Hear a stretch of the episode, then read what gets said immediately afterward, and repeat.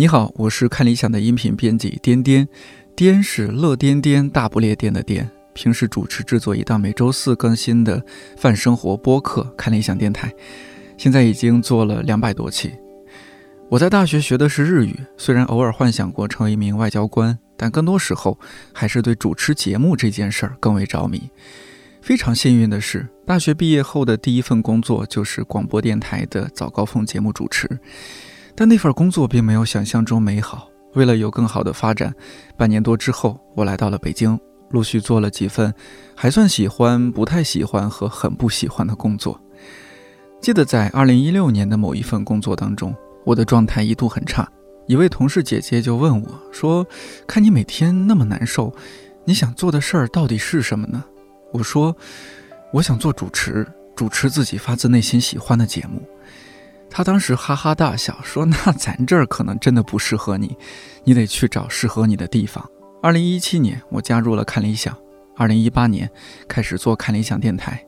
二零一九年开始做一百个职业告白。现在你收听的这档上台阶儿，是我在看理想主持的，而且发自内心喜欢的第三档节目。我并不是在这儿熬心灵鸡汤、讲励志故事，整那套相信自己，只要努力就一定可以。相反，我觉得这个过程当中充满了运气，甚至寻思着得积德行善、助人为乐、多攒人品，或许才有可能把这种好运气保持下去。我想说的是，二零一三年那个匆匆忙忙开始在电台实习，连毕业典礼都没能参加的小子，绕了一大圈，真的在做理想中的节目了。虽然这份工作也有它琐碎重复，甚至偶尔令人咬牙切齿的地方，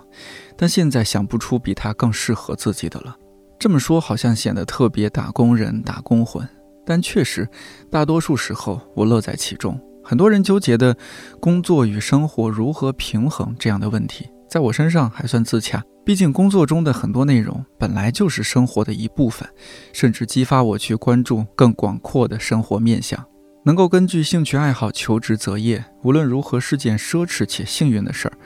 在大多数讨论当中，生活和工作常常是二元对立的。但二者真的能完全分开吗？现代社会协作关系或许已经形成了新的陌生的经验，我们要如何认识它并与它共处？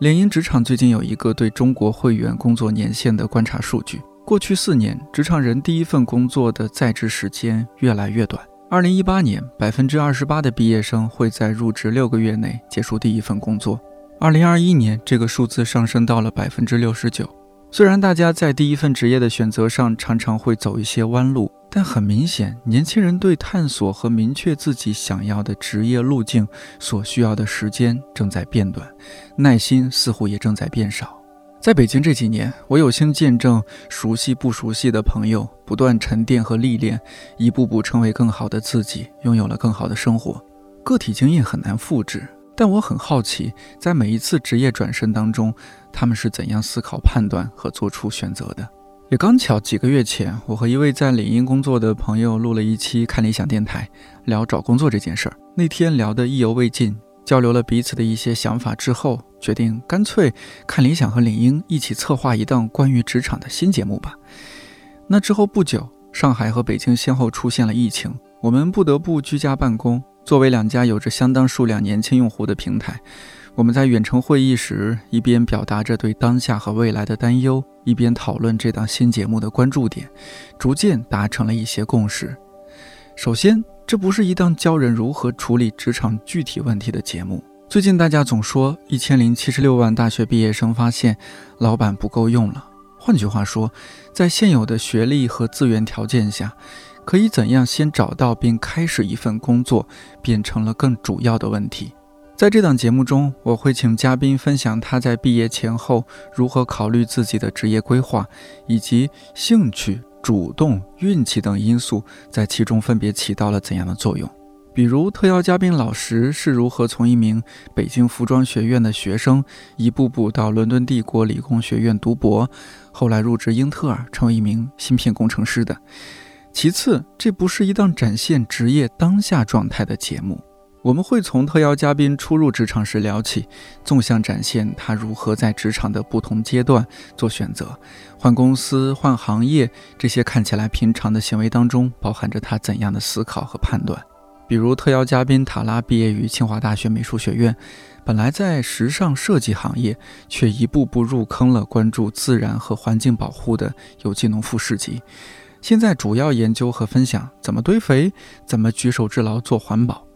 这中间到底发生了什么？他是如何实现职场过渡和转身的？最后，这是一档以时间为尺度，探讨工作与生活如何相互影响，人在这个过程中如何被塑造的节目。伍德吃托克联合创始人、自然之友义务宣讲师边边，一进录音棚就拒绝了我们地上的矿泉水，很自然地拿出了自己的环保折叠杯。当谈到一些关于女性的话题和热点事件，绝对是个妞频道主理人 Alex 明显更加专注，并主动表达自己的不同看法。在节目的录制和收听过程中，让我们一起探寻先前提到的关于陌生的经验的问题。这档新节目名字叫《上台阶儿》，最后的儿化音用 er 来表示，既是为了这几个字读出来听着放松，也希望不论嘉宾还是听友，节目能够吸引这样一群人。他们即使嘴上说着想摆烂、想躺平，心里和行动上也一直向着光辉灿烂之处，走好人生每一步。咱们一起上台阶儿，正片见。